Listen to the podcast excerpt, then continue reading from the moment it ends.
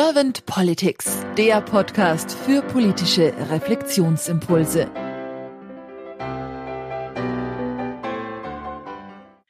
Herzlich willkommen zu einem neuen Podcast von Servant Politics. Ich spreche heute mit Janette Kuschert. Mein Name ist Claudia Lutschewitz. Hallo Janette. Hallo. Janette, du hast Sozialwirtschaft und soziale Arbeit studiert und arbeitest jetzt als Vorständin bei Sindbad Social Business. Das heißt, ihr betreibt Mentoring für Jugendliche. Das finde ich schon mal sehr spannend und sehr interessant. Und ich habe einen Satz von dir gefunden, der hat mich sehr angesprochen. Den würde ich gerne hier zitieren und dann mit dir in die erste Frage einsteigen. Und dieser Satz lautet, ich glaube daran, dass wir die Probleme unserer Zeit nur gemeinsam lösen können und arbeite darum daran, Lebenswelten zu verbinden. Und dieses Verbinden von Lebenswelten, das hat mich sehr getriggert, das gebe ich gerne zu und deswegen bin ich jetzt sehr gespannt auf deine Antworten. Außer du hast eine erste Frage an mich, dann darfst gerne du die erste Frage stellen. Hm, nein, ich habe, glaube ich, gerade noch keine Frage an dich. Aber das vielleicht komme ich später mit einer Gegenfrage. Ja gut, das, das kann dann gerne kommen. Fühl dich bitte herzlich eingeladen und tu das dann auch. Jeanette, wenn du die Aufgabe von Politik mal so durch Herz und Hirn wandern lässt, was ist für dich die Aufgabe von Politik? Ja, das ist eine sehr gute Frage, die ich gar nicht so leicht zu beantworten finde in einer Welt, in der wir im Moment leben, die so wahnsinnig komplex ist. Ähm, für mich ist die Aufgabe von Politik, unsere Gesellschaft zu organisieren und zu entscheiden, wie wir zusammenleben und dabei die jeweiligen Interessen der Wählergruppen zu vertreten. Und wenn du das, was du jetzt gerade so als die Aufgabe der Politik beschrieben hast, wenn du das weiter reflektierst in die momentan erlebte Politikwelt, wie nimmst du dann Politik momentan wahr? Ich glaube, dass wir grundsätzlich nicht nur in Mitteleuropa, sondern in ganz vielen Teilen der Welt die Problematik haben, dass manche gesellschaftliche Gruppen im politischen Betrieb überrepräsentiert sind und andere gesellschaftliche Gruppen unterrepräsentiert sind. Das halte ich aus der Perspektive heraus für schwierig, weil ich glaube, dass es eben bei vielen Dingen nicht so einfach ist, eine empathische Entscheidung zu treffen äh, für eine Lebenswelt, die ich nicht kenne und für eine Lebenssituation, die ich nicht kenne. Und das ist, glaube ich, mein, mein Anliegen oder auch mein, mein Interesse am politischen System. Ich glaube einfach, es braucht eine diversere Politik, wo Menschen dabei sind, die ganz verschieden sind, die Themen diskutieren, die uns am Ende als Gesellschaft alle betreffen, die ja auch sehr verschieden ist. Mhm.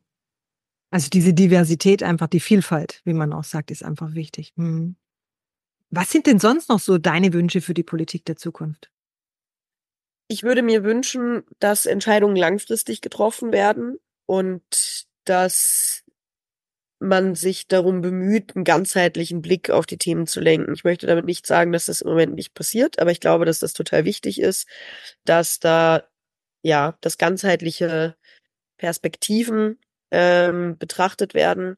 Und ich glaube auch, dass es total wichtig ist, dass Menschen befragt und deren Ideen eingeholt werden, dass es Fokusgruppen gibt oder Bürgerräte ähm, oder sonstige Formate, wo tatsächlich Personen mitsprechen können, die von den Entscheidungen, die in der Politik getroffen werden, am Ende des Tages betroffen sind. Also Partizipation einfach, ne? Dass man sich mehr mit einbringen auch muss, oder? Wie siehst du es? Also nur darf oder auch muss? Eher darf, aber das darf geht für mich schon auch einher mit ähm, einem Bildungssystem, in dem es sicherlich einen, einen Rahmen braucht, in dem einem das auch beigebracht wird. Wenn man jetzt aus einer Familie kommt, die nicht wahnsinnig politisch ist, ist das, glaube ich, häufig gar nicht so einfach, ähm, da den Weg zu finden und herauszufinden, wie politische Partizipation überhaupt funktioniert. Und ich glaube, da braucht es einen sehr ganzheitlichen Ansatz, um tatsächlich auch junge Menschen dahin zu führen, ihre eigenen Interessen zu vertreten. Mhm. Stell dir mal vor, oder versuch dich mal kurz in die Situation reinzubeamen, dieser ganzheitliche Ansatz würde gelebt werden. Und es wäre auch so, dass die Vielfalt präsentiert und repräsentiert ist in der Politik und auch in der Gesellschaft, eher auch die leiseren vielleicht mitgehört werden würden. Wie würde sich dann für dich die Politik der Zukunft anfühlen? Glaube, etwas stimmiger als das, wie sich die Politik der Gegenwart anfühlt ähm, und etwas sicher empathischer, verständnisvoller und auch verstandene. Ich glaube, das ist ja keine Einbahnstraße, ähm, das fehlende Verständnis. Ich glaube auch, dass es aus Teilen der Bevölkerung ganz wenig Verständnis gibt für politische Entscheidungen, die getroffen werden.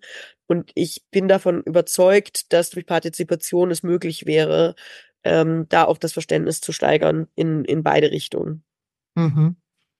Wenn wir jetzt schon bei Partizipation sind, was verstehst du denn unter Demokratie? Oder was? Nee, ich, ich korrigiere nochmal meine Frage. Warte ganz kurz. Ich glaube, ich stelle sie doch lieber anders. Ich stelle sie, glaube ich, doch also, was ist für dich wichtig an der Demokratie?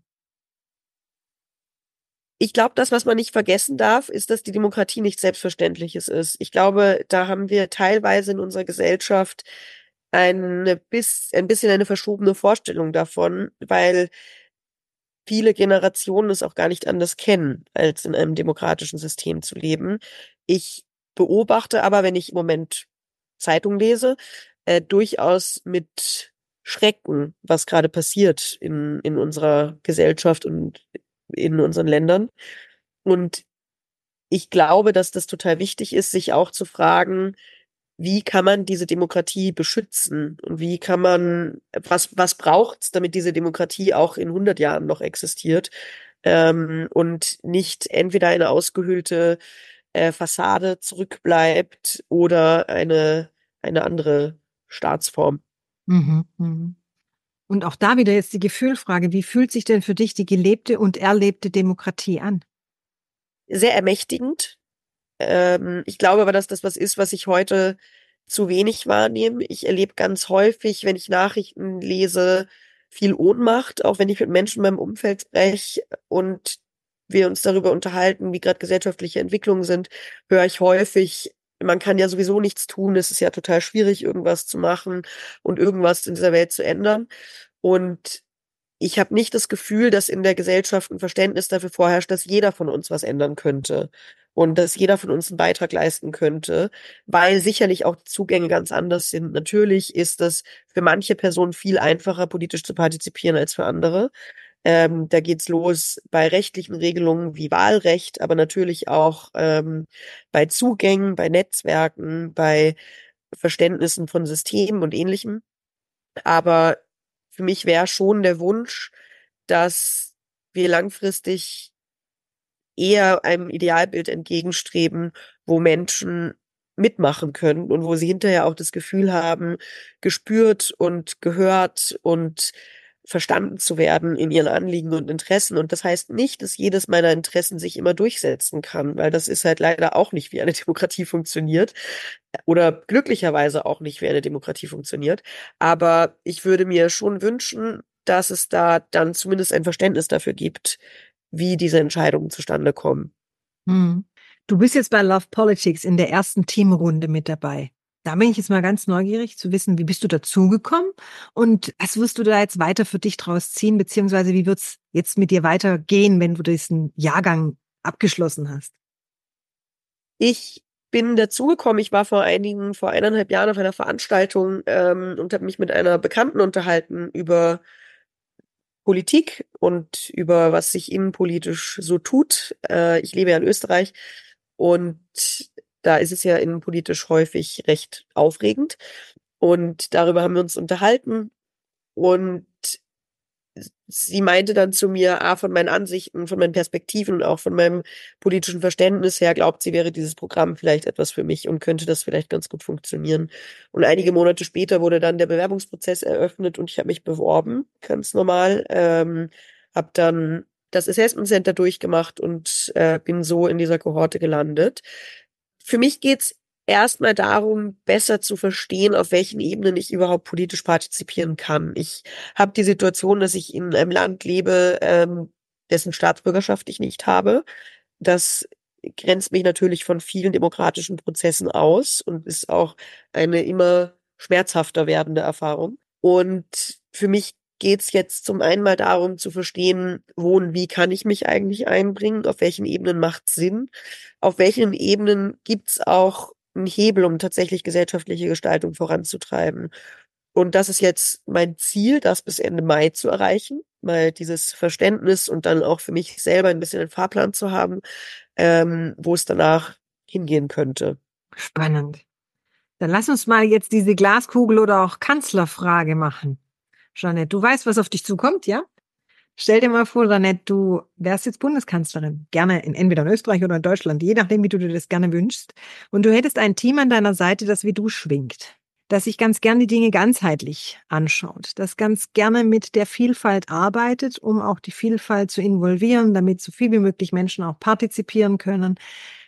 Das ähnlich wie du auch das soziale Wesen im Blick hat. Was wären denn so ein oder zwei deiner Erstfokusthemen, die du gerne mit deinem Team anstoßen wollen würdest? Ich glaube, eines meiner Kernthemen, für das ich ja jetzt auch mittlerweile einige Jahre beruflich äh, aktiv bin, ist das Thema Chancengerechtigkeit, von dem wir einfach sowohl in Österreich wie auch in Deutschland immer noch sehr weit entfernt sind. Ich höre sehr häufig den Satz, aber warum es kann doch jeder alles werden? Beobachte aber in meinem täglichen Tun, dass vielleicht jeder alles werden kann, für manche der Weg dorthin aber deutlich länger ist als für andere. Und das ist was, was mich sehr schmerzt und was ich auch extrem schade finde, weil ich beruflich jetzt seit längerem beobachte, wie viele Potenziale dabei auf der Strecke bleiben und was das bedeutet ähm, für uns, wenn diese, diese Potenziale nicht abgerufen werden können. Ich glaube, da braucht es auf jeden Fall eine Chancengerechtigkeitsoffensive und ähm, einen großen Einsatz, um, um diesem Ziel ein Stück näher zu kommen. Hättest du sonst noch irgendwas im Fokus oder ist das, dass du sagst, diese Chancengerechtigkeitsoffensive, da würde ich am Anfang meine ganze Kraft draufsetzen?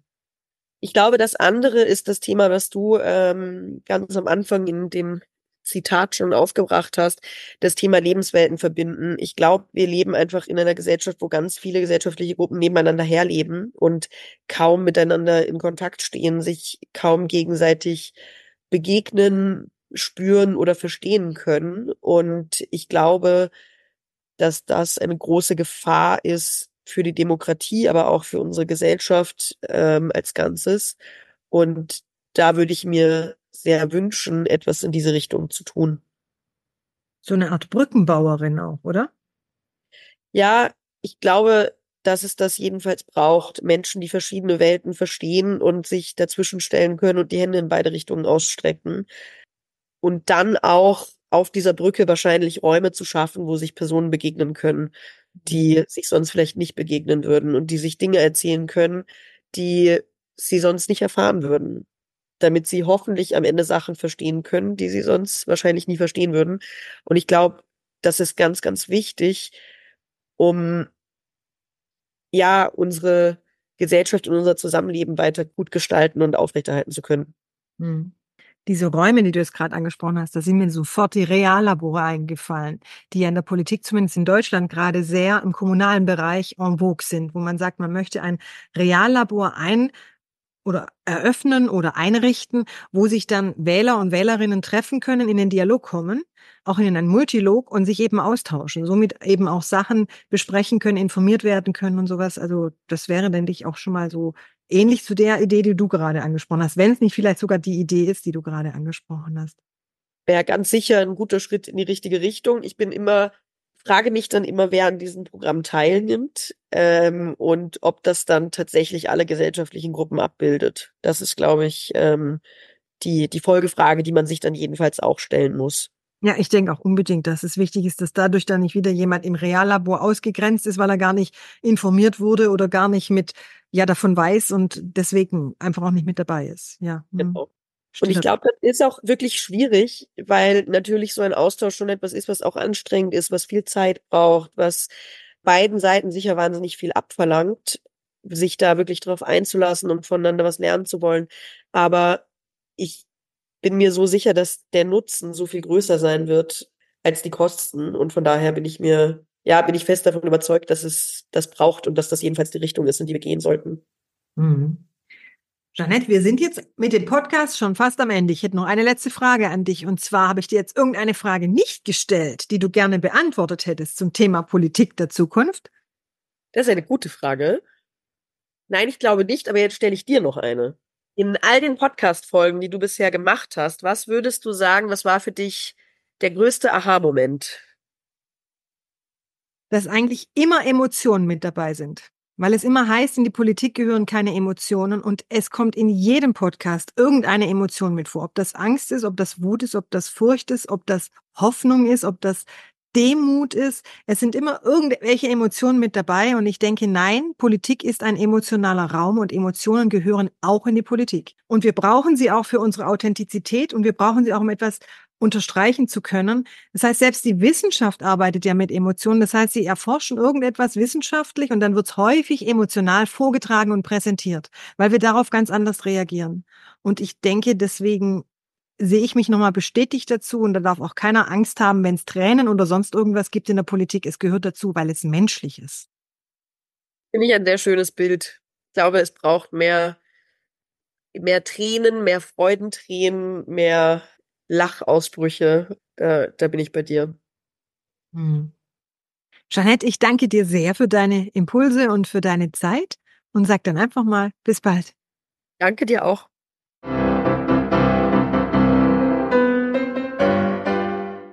Servant Politics gibt's auf Spotify, Apple Podcasts und überall, wo es Podcasts gibt. Abonniert uns gerne und hinterlasst uns eine Bewertung.